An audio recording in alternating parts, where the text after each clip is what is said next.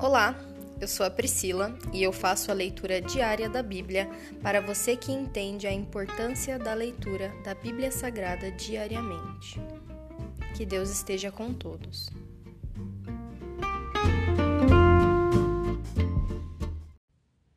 Ouça agora o capítulo 10 do livro de Provérbios. Provérbios de Salomão. Os Provérbios de Salomão. O filho sábio alegra seu pai, o filho tolo entristece sua mãe. As riquezas de origem desonesta não têm valor duradouro, mas uma vida justa livra da morte. O Senhor não deixa o justo passar fome, mas se recusa a satisfazer o desejo dos perversos. O preguiçoso logo empobrece, mas os que trabalham com dedicação enriquecem. O jovem sábio faz a colheita no verão, mas o que dorme durante a colheita é uma vergonha. O justo é coberto de bênçãos, mas as palavras dos perversos ocultam violência. O justo deixa boas lembranças, mas o nome dos perversos apodrece.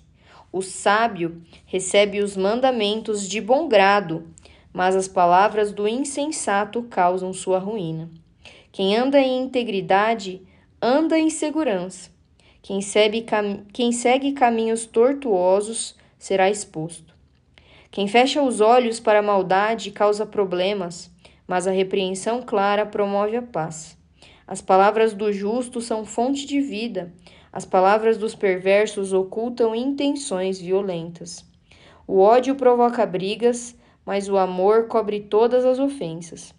Palavras sábias vêm dos lábios de quem tem entendimento, mas quem não tem juízo é castigado com a vara. Os sábios guardam o conhecimento como um tesouro, mas a conversa do insensato só conduz à desgraça. A riqueza do rico é sua fortaleza, a pobreza dos pobres é sua destruição. O salário do justo produz vida, mas o dinheiro do perverso conduz ao pecado. Quem aceita a disciplina está no caminho da vida, mas o que despreza a repreensão se desvia dele.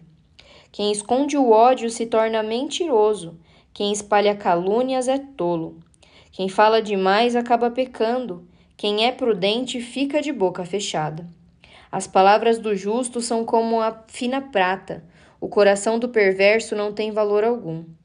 As palavras do justo dão ânimo a muitos, mas os insensatos são destruídos por falta de juízo.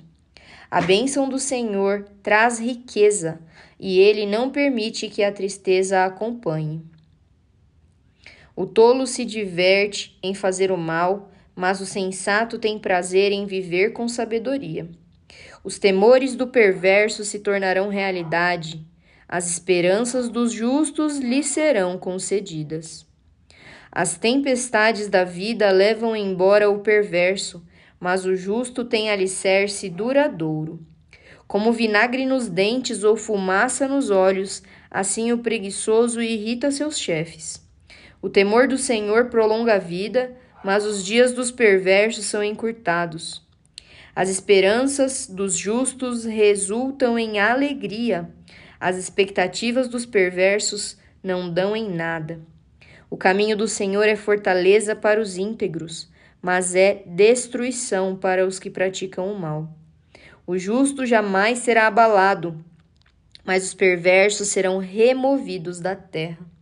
A boca do justo oferece conselhos sábios, mas a língua que engana será cortada.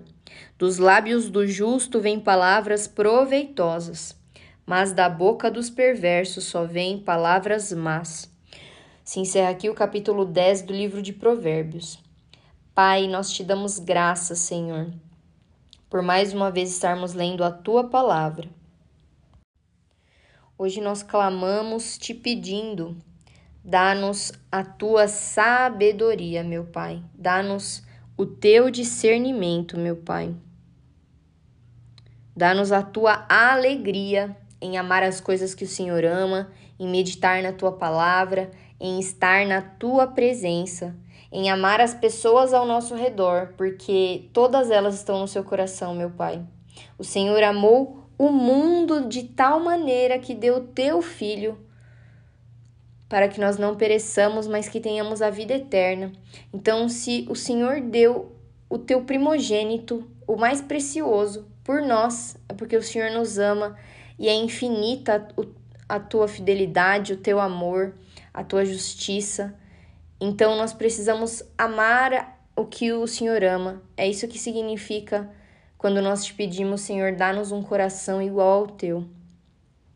Infinitamente nós te pediremos isso, Senhor.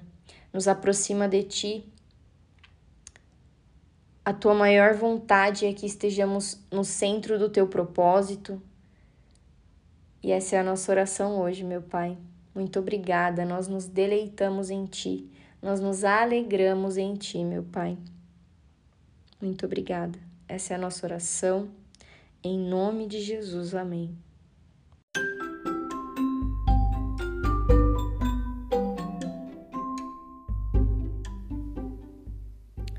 Você acabou de ouvir o Dali Bíblia, o podcast da tua leitura diária da palavra do Senhor.